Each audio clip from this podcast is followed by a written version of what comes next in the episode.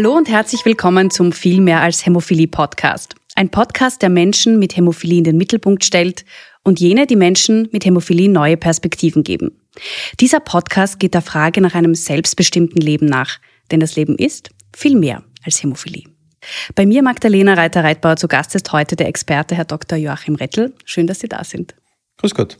Die heutige Folge trägt den Titel Hämophilie und Schmerz. Herr Dr. Rettel, Sie sind Hämato-Onkologe, Spezialist für Gerinnungsstörungen und auch der Leiter der Gerinnungsambulanz in Klagenfurt. Mit welchen Themen kommen denn Patienten zu Ihnen? Wenn ich an den Schmerz denke, abseits natürlich von den anderen Problemen, die die Patienten haben, wo vor allem die Gelenksgesundheit und Blutungen dazugehören, sind es vor allem Schmerzen in bestimmten Gelenken. Äh, wir nennen diese Gelenke dann Zielgelenke, auf Englisch Target Joints, und da haben die Patienten verschiedene Gelenke, die ihnen vor allem wehtun oder schmerzen. Die sind vor allem Sprunggelenke, aber auch einmal Kniegelenk oder Ellbogengelenk. Das sind eben mittelgroße Gelenke. Ganz große Gelenke wie Hüftgelenk sind eher weniger schmerzend. Und das kann anfangen bei geringgradigen Schmerzen bis zu sehr ausgeprägten Schmerzen.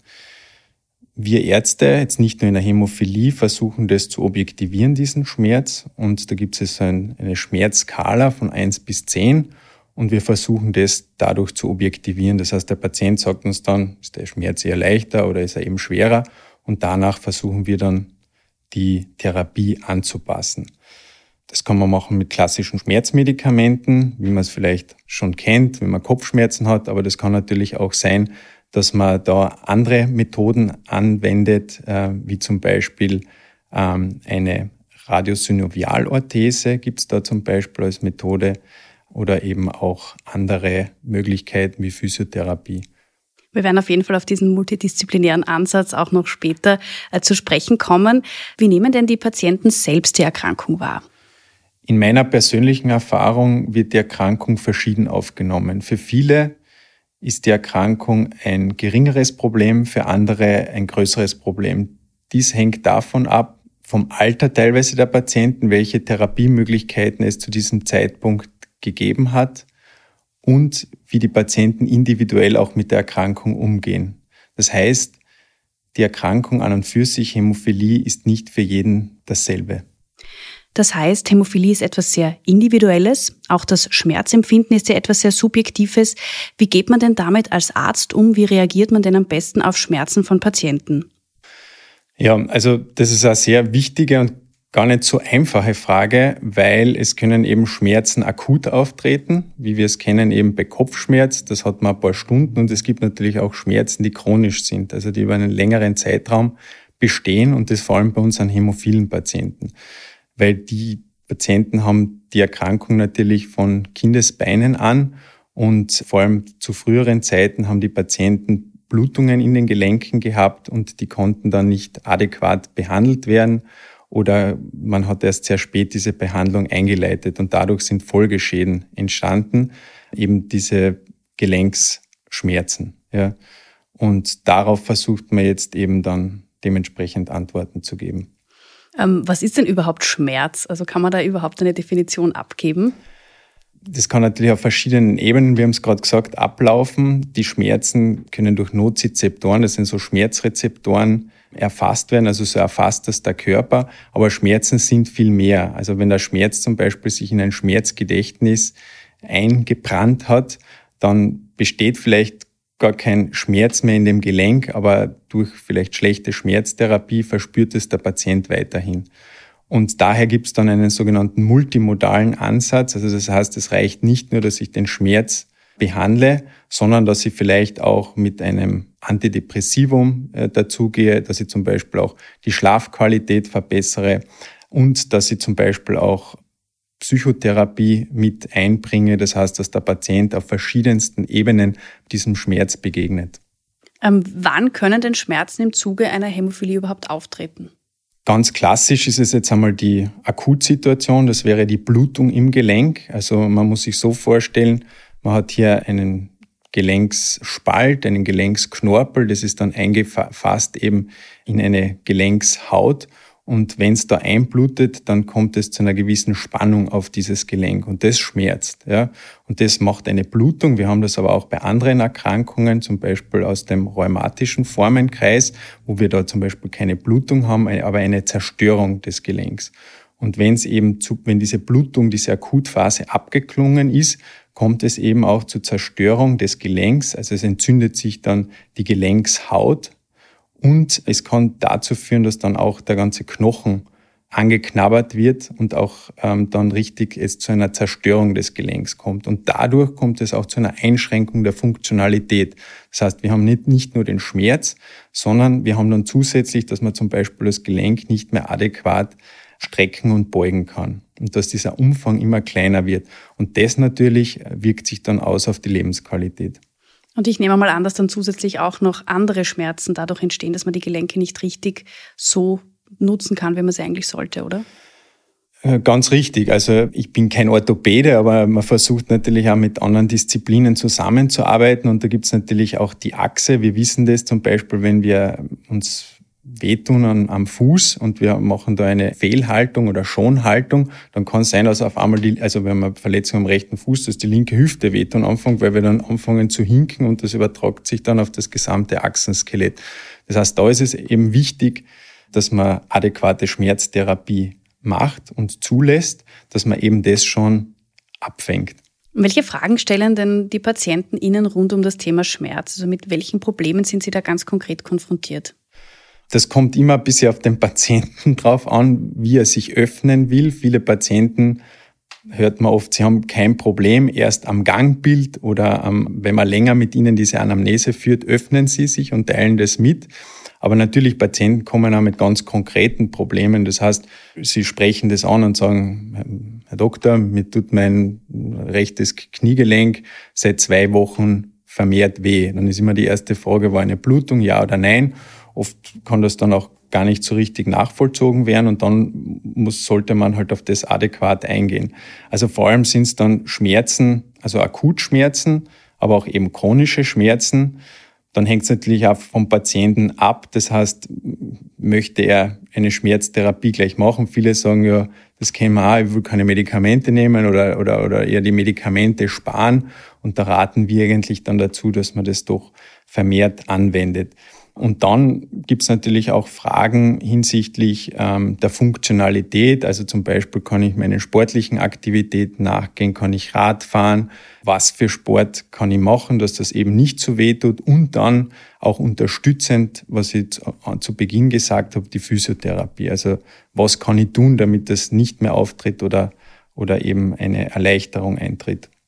Sie sind ja Erwachsenenmediziner. Äh, macht es einen Unterschied, in welchem Alter die Patienten zu Ihnen kommen? Also ob jemand 20 ist oder ob jemand 60 oder 70 ist? Wir haben ja jetzt die Möglichkeit eigentlich schon seit längerem, dass wir eine sogenannte Prophylaxe-Therapie machen. Das heißt, wir versuchen, Blutungen erst gar nicht entstehen zu lassen. Und da ist es natürlich schon wichtig, ähm, wie, wann man mit der Therapie beginnt.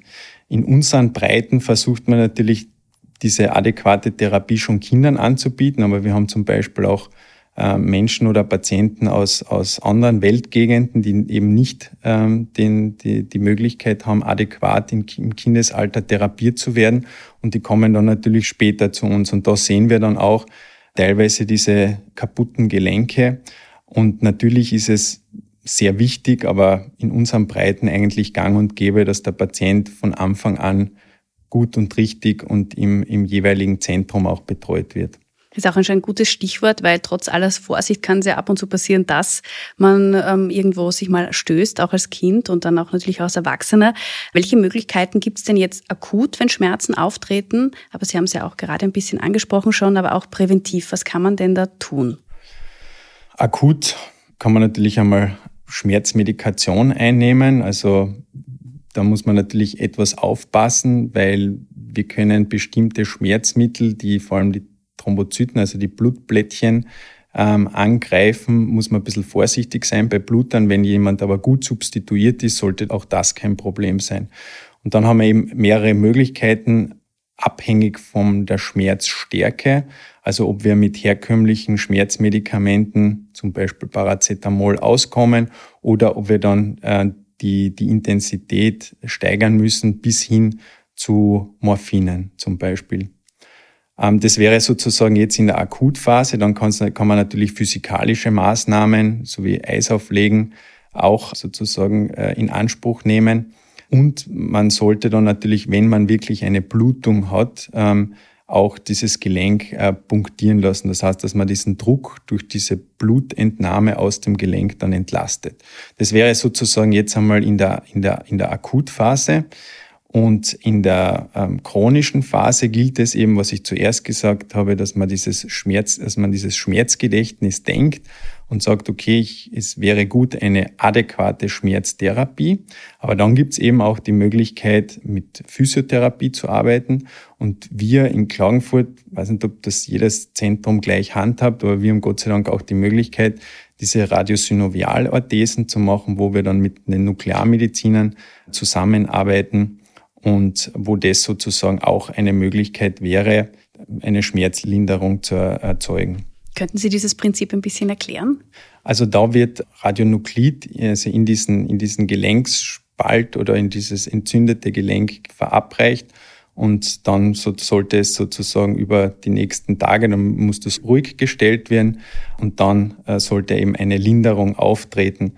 Das Problem oder, oder das kann man nicht ad infinitum verabreichen, sondern das hängt ein bisschen ab vom Gelenksstatus. Also das heißt, je ähm, weniger destruiert, also zerstört das Gelenk ist, ähm, desto besser ist das wirksam und man sagt halt so äh, drei, zwei, drei, manchmal auch kann man natürlich auch mehr Anwendungen machen und dann erschöpft sich sozusagen die Wirksamkeit dieses Prinzips. Also das kann man nicht ewig machen. Und natürlich, es ist immer nur für einen bestimmten Zeitraum. Also man kann das, äh, man sollten mindestens sechs Monate dazwischen liegen. Sie haben es gerade auch schon ein bisschen erwähnt, dass der multidisziplinäre Ansatz wichtig ist, der multimodale Ansatz. Warum ist denn das so? Wir bestehen sozusagen nicht nur aus Organen, sondern da spielt natürlich die Psyche auch eine wichtige Rolle. Und daher müssen wir danach trachten, dass wir eben jetzt nicht nur Schmerzmedikation geben, indem wir sozusagen die Organe befriedigen oder die, die Nozizeptoren, also den Schmerz besänftigen, sondern das hat natürlich auch eine Auswirkung auf die Psyche. Und je länger, wir haben es auch vorher erwähnt, Schmerz besteht, desto mehr Belastung bringt es natürlich auch für die Psyche. Und daher ist es wichtig, dass man eben auf der einen Seite Schmerz mit Schmerzmedikation behandelt, natürlich dann auch Psychotherapie eingeht auf bestimmte Lebenslagen, die können das natürlich auch einmal verstärken. Und dann sollte natürlich auch Physiotherapie eine Rolle spielen, dass einfach die Beweglichkeit des Gelenks und Unterstützung der Muskelkraft eben gewährleistet ist. Wichtig ist auch noch, dass man Freunde, Familie mit einbindet ähm, und natürlich auch, wenn möglich und Ressourcen vorhanden, ein Team von verschiedenen Disziplinen da äh, vorhanden sind, die da mithelfen können. Welche Disziplinen könnten das sein? Von ärztlicher Seite wären das ähm, natürlich jetzt einmal die, der Gerinnungsspezialist, wenn man nicht äh, da sozusagen den, den Patienten vor allem betreut, aber dann sind es natürlich auch die Orthopäden, ähm, dann physikalische Mediziner, aber natürlich dann auch ähm, Physiotherapeuten. Ganz wichtig ist auch die Pflege, also dass man da Ansprechpartner hat in der Pflege. Ähm, in Klagenfurt haben wir eine, eine Gerinnungsschwester sozusagen, die auch mit den Patienten dann in Kontakt tritt, wenn es Probleme gibt oder Probleme an mich dann weiterleitet. Ja, leider Gottes haben wir auch in anderen Bereichen das Problem mit der Psychotherapie. Also da haben wir sicher noch ein bisschen einen Nachholbedarf, um das auch mehr mit einzubringen. Da kommen wir sicherlich auch noch ein bisschen darauf zu sprechen zum Thema psychische Gesundheit und Hämophilie. Aber was können denn Menschen mit Hämophilie tun, damit Gelenksblutungen überhaupt vermieden werden? Ja, also ganz wichtig ist eben die Verabreichung von Faktor- oder Nicht-Faktor-Präparaten. Also das ist diese spezifische Medikation, die Blutungen erst gar nicht entstehen lassen sollte. Da gibt es eben verschiedene Ansätze. Das würde jetzt den Rahmen sprengen. Aber das ist sehr wichtig, dass man eben dann gemeinsam mit dem äh, Therapeuten einen Plan entwickelt, abhängig zum Beispiel von Aktivität. Also bei jüngeren Menschen, die vielleicht Fußball spielen gehen wollen, dass man das ein bisschen anpasst und auch an die Aktivitäten anpasst, auch im Alter, wenn man sagt, okay, man will Radfahren gehen, dass man dementsprechend Prophylaxe verabreicht. Wir haben Gott sei Dank nur mehr sehr wenige Patienten, die on demand sind. Was heißt on demand? Das heißt, die dann nur dann spritzen oder sich diese Faktoren oder Nicht-Faktorpräparate verabreichen, wenn sie bluten. Also das ist eher nachteilig, weil dadurch immer wieder Blutungen auch auftreten können. Also das heißt, es ist wichtig, dass Menschen mit Hämophilie selbst darauf achten, einen ausreichend hohen Faktorspiegel ähm, zu haben. Wie oft muss man sich den so im Schnitt verabreichen, den Faktor? Also das ist abhängig ähm, vom Präparat. Das geht von alle zwei Tage bis hin zu alle zwei Wochen, je nachdem, was man für ein Präparat hat. Und damit sind dann Blutungen vollkommen ausgeschlossen. Gibt es überhaupt so eine Möglichkeit, dass es dann gar nicht passiert? Ähm, das hängt natürlich dann schon vom, vom Spiegel ab. Ähm, es ist natürlich im Alltag schwer, diesen Spiegel ständig zu messen bzw. zu wissen, wo man steht. Aber wir können eben mit, mit Talspiegelbestimmungen das ganz gut einordnen. Apps, die das erfassen können. Ähm, ja, also da muss man dann mit dem Therapeuten einfach schauen, wann oder wie ist der beste Spritzabstand und eben wie zuvor gesagt, abhängig von der Aktivität an körperlichen Aktivität. Wo erhalten denn Patienten Unterstützung? Wohin können sie sich wenden? Ja, also wir versuchen als Zentrum natürlich für unsere Patienten da zu sein und bestmöglich auf Probleme, Wünsche zu reagieren. Wichtig ist natürlich auch das soziale Umfeld, das Freunde, Familie, natürlich auch der Hausarzt oder die unmittelbare Versorgung im näheren Umfeld. Und dann gibt es natürlich auch die Möglichkeit, dass sich Patienten selbst austauschen über den Hämophilie-Dachverband zum Beispiel. Wir haben auch äh, in, in Österreich ähm, eine Informationsbroschüre, den Faktor, wo eben Patienten zugreifen können und sich neueste Entwicklungen ansehen können oder einfach auch wissen, was momentan im Feld der Hämophilie los ist. Und die Therapien sind gut in Österreich erhältlich. Die Therapien sind sehr gut erhältlich. Wir haben eigentlich kaum Lieferengpässe. Auch jetzt in der Pandemie, wo das vielleicht in anderen Bereichen immer wieder ein Thema war, könnte ich nicht berichten, dass wir da irgendwelche Probleme hatten. Und das funktioniert eigentlich sehr gut und große Zentren oder Krankenhäuser haben auch zum Beispiel im Falle eines Urlaubs, also wenn das Faktorpräparat oder Nicht-Faktorpräparat gerade nicht unmittelbar verfügbar ist, haben da auch Möglichkeiten, sofort Abhilfe zu schaffen, sei es bei einem Unfall, dass da eben die Versorgung weiter gewährleistet ist. Und wenn man Fragen hat, die jetzt über das Medizinische hinausgehen, da, sind da Selbsthilfegruppen vielleicht ein Thema oder wo, wo kann man sich noch hinwenden? Ja, also wir versuchen, leider durch die Pandemie war das jetzt ein bisschen, war das nicht möglich, aber wir versuchen auch immer wieder so einen Hämophilieabend für unsere Patienten zu gestalten, wo wir eben auf neue Errungenschaften eingehen, wo sich dann die Patienten auch gemeinsam, gemeinschaftlich finden können und dann vielleicht das ein oder andere auch diskutieren können, untereinander, aber auch mit uns als Therapeuten oder als Gerinnungsteam sozusagen. Stichwort neueste Errungenschaften. Was hat sich denn in der Behandlung und in der begleitenden Therapie in den letzten Jahren getan? Ja, also wir sind momentan in der glücklichen Situation, dass sich doch einiges getan hat zum Wohl der Patienten. Das heißt, wir haben Medikamente mittlerweile zur Verfügung, die wir nicht mehr so häufig verabreichen müssen. Also wie zuerst erwähnt, diese 48 Stunden, das, diese Intervalle konnten mittlerweile deutlich ausgeweitet werden und wir haben nicht nur mehr Faktorpräparate zur Verfügung, sondern auch Nicht-Faktorpräparate und ähm, wir haben nun auch Faktorpräparate mit einer sehr langen Halbwertszeit. Teilweise schon zur Verfügung, teilweise wird, werden diese Innovationen noch kommen. Also das heißt, wir können unsere Patienten immer besser therapieren. Eine noch neuere Errungenschaft ist die Gentherapie, wo wir es erreichen können, dass die Patienten unter Anführungszeichen zumindest für einen gewissen Zeitraum geheilt sind und nicht mehr an ihre Erkrankung denken müssen.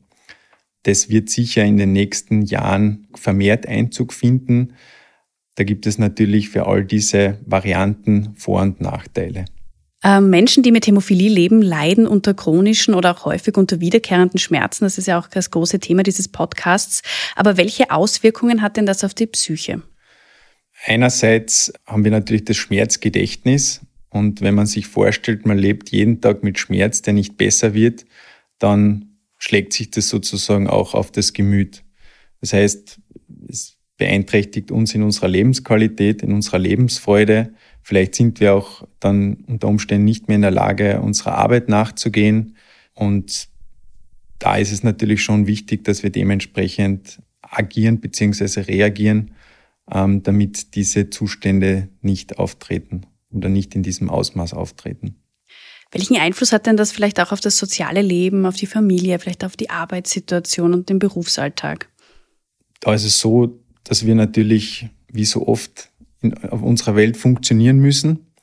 Das heißt, ähm, wir sollten unsere Arbeit gut erledigen können, wir sollten aufgeschlossen sein, wir sollten mit unserem Umfeld auch dementsprechend kommunizieren. Und wenn man sich vorstellt, dass man dauernd unter Schmerzen leidet, dann kann das natürlich sich so auswirken, dass man entweder ähm, unter Umständen gar nicht mehr arbeitsfähig ist oder ähm, dass man auch im sozialen Umgang mit anderen Menschen dystym, traurig, schlecht gelaunt ist und das natürlich auf sämtliche Lebensbereiche dann unter Umständen einen negativen Einfluss haben kann. Was möchten Sie denn jetzt vielleicht abschließend Menschen mit Hämophilie gerne mit auf den Weg geben? Welche Tipps haben Sie vielleicht auch im Umgang mit Schmerzen? eigentlich das, was wir bis jetzt gesagt haben, also dass man sich nicht nur auf Tabletten fokussiert, wo man den Schmerz vielleicht kurzfristig äh, positiv beeinflussen kann, das ist natürlich schon ein wichtiger Part, sondern dass man sämtliche Ebenen ähm, sich anschaut, das heißt ähm, sowohl die ähm, psychische Ebene, die Bewegung, Prophylaxe, natürlich auch dementsprechende Therapien, also das heißt, da gehört auch ein bisschen Disziplin dazu dass man das eben auch anwendet und auf Dosen unter Umständen vergisst. Und dass man vor allem die Lebensfreude nicht verliert und das auch hin und wieder einmal ein bisschen auf die Seite schieben kann und mit Freunden oder in der Familie einmal das dann etwas lockerer sehen kann. Und ja, also das wäre meine Botschaft. Einfach weiter leben. Der viel mehr als Hämophilie Podcast kommt zum Ende und wir stellen unseren Gästen drei Fragen.